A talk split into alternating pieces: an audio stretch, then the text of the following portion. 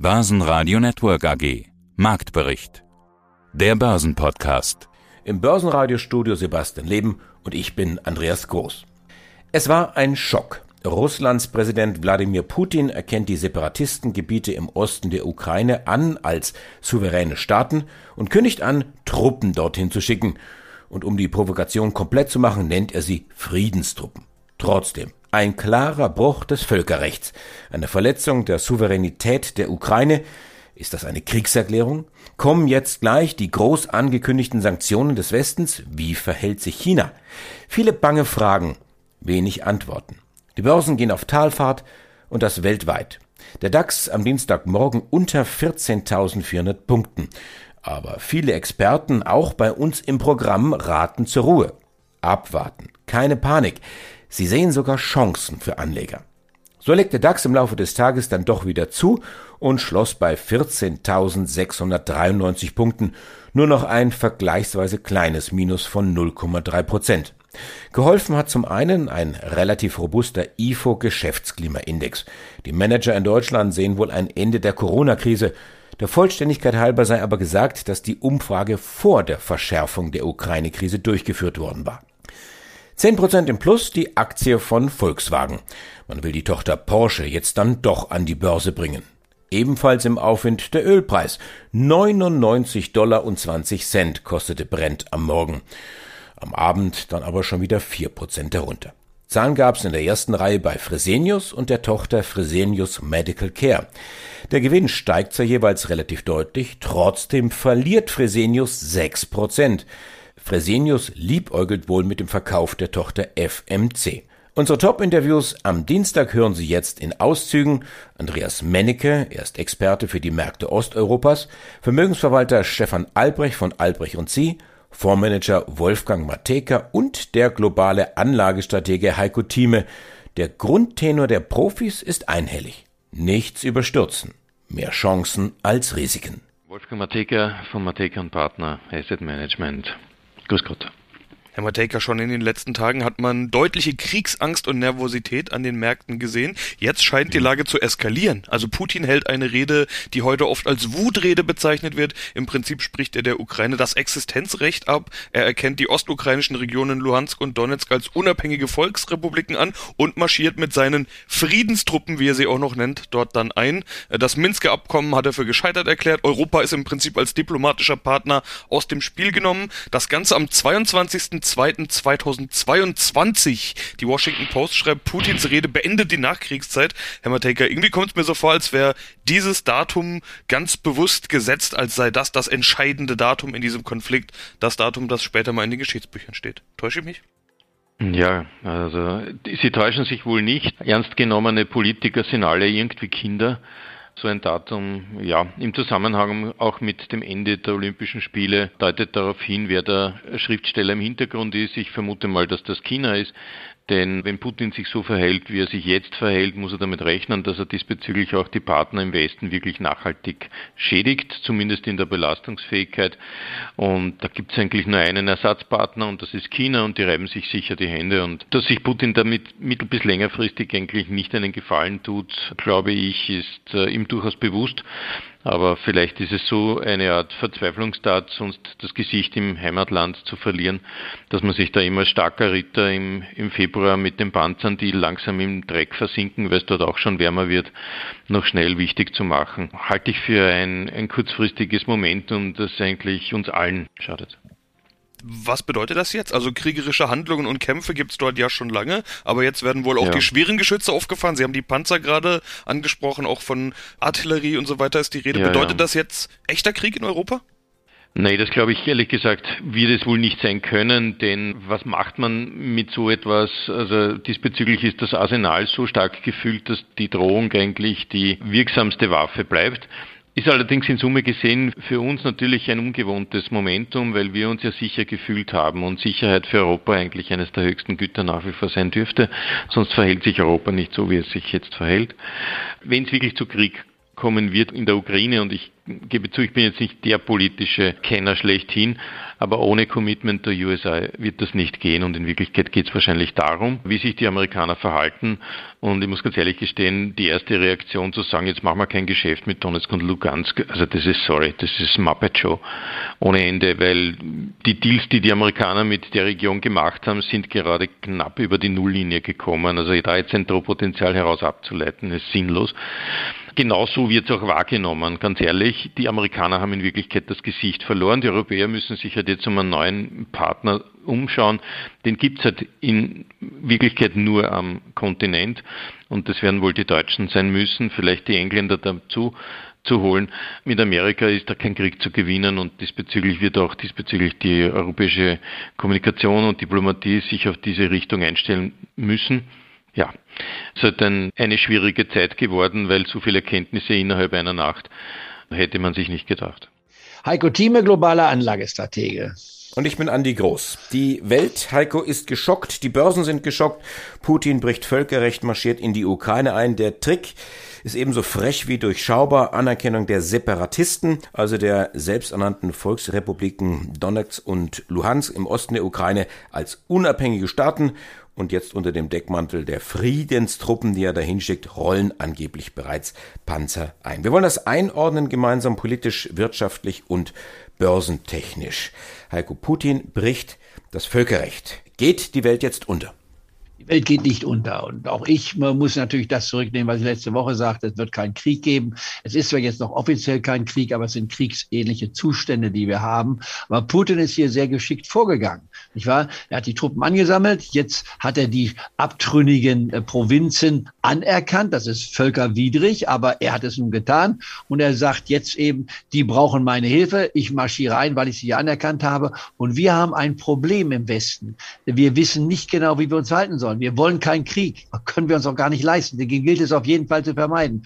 Putin arbeitet mit seiner Methodik. Das hat er in Georgien schon gezeigt, nicht wahr? Und was haben wir getan? Dort gibt es eben auch abtrünnige Provinzen im westlichen Teil von Georgien, die sich eher äh, Russland zugewandt fühlen. Und damit müssen wir quasi, werden wir auch leben, eine Übernahme auf ganz Ukraine trotz seiner Argumentation halte ich nach wie vor für sehr, sehr unwahrscheinlich. Wichtig ist es, dass hier im Estland, in Litauen, nicht wahr, äh, dass es hier nicht zu kriegerischen Auseinandersetzungen kommt, weil dann die NATO gefordert wurde. Und die Antwort des Westens ist auch entscheidend. Und da werden wir uns sehr schwer tun, denn wir schneiden uns natürlich ins eigene Fleisch. Wir haben jetzt zwar bekannt gegeben, Nord Stream, die Genehmigung, nicht wahr, wird erstmal nicht ge gegeben. Ganz zurückgezogen haben wir es nicht, das Projekt. Äh, da müssen wir uns noch sehen, wie wir uns damit einigen können. Also es es bleibt ein komplexes System, was wir beide nicht lösen können. Wir könnten zwei Stunden drüber reden, würden aber nichts dabei erreichen. Äh, es ist eine sehr verfahrene Situation. Er möchte die Sowjetunion wiederherstellen. Das wird ihm auf keinen Fall gelingen. Aber er versucht uns nervös zu machen, immer wieder mit Intrigen heranzufahren. Das ist die Zersetzungspolitik, die wir seit 1917 im Bolschewismus schon kennen. Ja, mein Name ist Andreas Mennecke, ich bin Geschäftsführer der Estock Informationsdienste GmbH und Herausgeber des Börsenbriefes Ist Stock Trends. Sie gehen nicht von einem Krieg gegen Russland aus in irgendeiner Art und Weise. Es wurde immer davon gesprochen, dass die Reaktion für Russland sehr schmerzhaft sein wird und sehr hart sein wird, wenn die denn in die Ukraine einmarschieren würden. Das ist ja nun passiert. Jetzt wartet man auf die Reaktion. Ein Krieg wird es aus Ihrer Sicht nicht sein.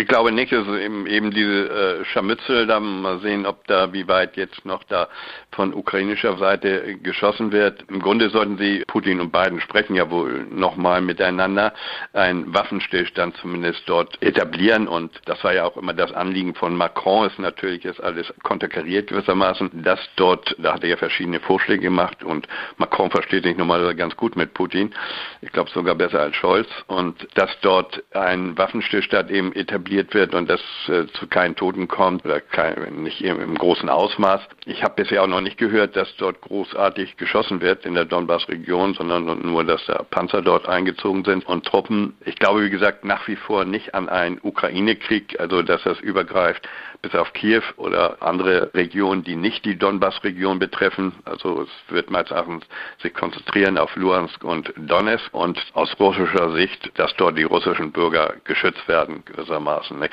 Nun muss man sehen, welches Agreement sie, dann danach machen können. Es wird natürlich jetzt sehr schwierig, noch mal einen Minsker Prozess in Gang zu kriegen, in der Form, dass das alles friedlich gelöst wird, also wie es ja vorher mal geplant war, wie gesagt, dass die eigenständige Republiken werden, hat äh, mal wieder oder Putin da Fakten geschaffen, die es natürlich sehr erschweren, auch die weitere Kooperation mit dem Westen. Also erstmal werden natürlich irgendwelche Sanktionen noch weitere erfolgen, sei es Nord Stream 2 oder auch weitere, die natürlich das wirtschaftliche Zusammenleben mit Russland erschweren, aber sie sind darauf vorbereitet und bisher ist es auch noch nicht so, dass man das also wirtschaftlich ablesen kann. Im Gegenteil, momentan sind das ja Windfall-Profits für die russischen Öl- und Gaskonzerne, die zwar eingebrochen sind wegen der politischen Spannung, aber im Grunde jetzt ja so viel verdienen wie noch nie, weil der Ölpreis auch dadurch in die Höhe geschossen ist.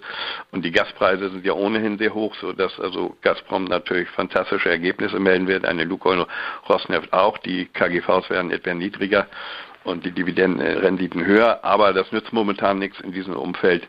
Es ist alles sehr schwierig und ich würde natürlich auch jetzt auch nicht großartig empfehlen, russische Aktien zu kaufen. Ja, wobei Gazprom heute ja schon wieder ordentlich zulegt. Also die sind gestern eingekracht, deutlich zweistellig. Heute geht's zweistellig wieder hoch, also Achterbahnfahrt par excellence. Ist das dann jetzt heute einfach nur eine Reaktion der Schnäppchenjäger? Sie haben jetzt ja gerade angedeutet, von russischen Aktien lieber mal Finger weg. Ja, diese Gegenbewegungen und Rebounds wird es immer wieder geben. Nicht nur der russische Aktienmarkt ist angeschlagen, sondern auch der deutsche, wie man heute und gestern gesehen hat. Die 14.000 Achtermark ist gefallen. Und dann kommt ja noch hinzu, was im März die FED machen wird an der Geldpolitik. Das ist ja auch nicht gerade pro Aktien, sondern wird monetären Gegenwind nochmal produzieren im März so dass ich da eher jetzt dazu rate, in, in die äh, mehr in Liquidität zu gehen. Das habe ich allerdings vorher auch schon und auch selbst gemacht. Auf der anderen Seite bin ich natürlich auch dabei, also wenn es zu stark fällt, selbst russische Aktien dann irgendwann wieder äh, zu kaufen. Mein Name ist Stefan Albrecht. Ich bin Vorstand der Albrecht C. Vermögensverwaltung AG in Köln. Thema des Tages ist klar, Ukraine. Der Ukraine-Konflikt scheint zu eskalieren.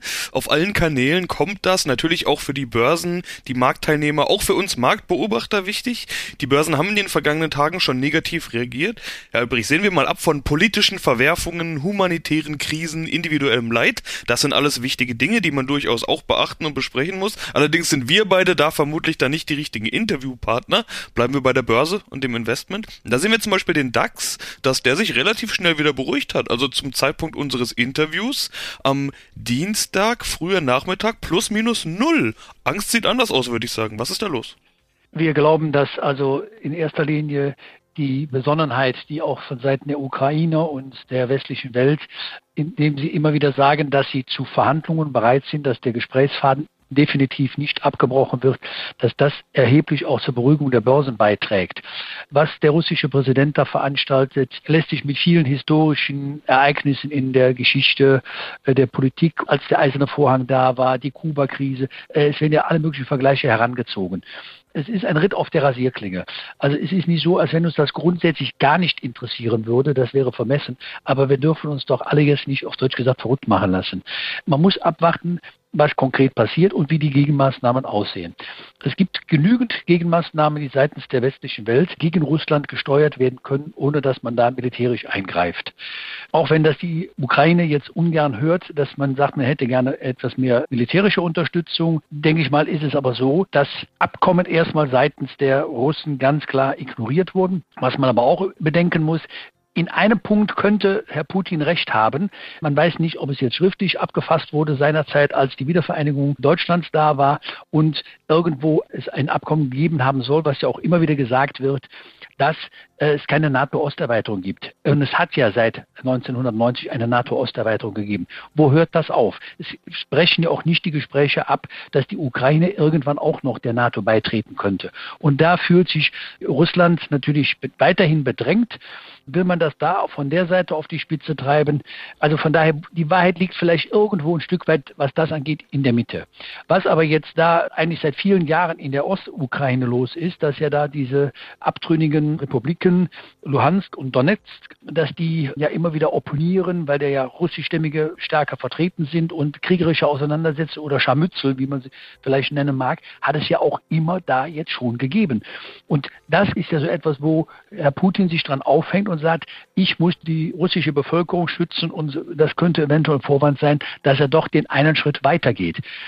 Andererseits ist es aber so, dass er, glaube ich, nicht so dumm ist zu denken, dass es keine Gegenreaktion gibt, die ihm und seinem Land und allem, was damit zusammenhängt, nicht gravierend wehtut.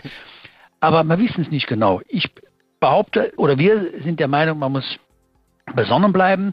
Wir konzentrieren uns für unsere Mandanten in erster Linie auf reale Werte. Das sind Aktien, Immobilien und Gold, zuzüglich Cash als taktische Position. Und bei den Aktien, das wissen Sie aus vielen Gesprächen, die wir in der Vergangenheit führen durften, wir setzen auf Qualität und Robustheit, die ist uns wichtiger denn je. Lieber Substanz als Fantasie. Börsenradio Network AG. Marktbericht. Der Börsenpodcast.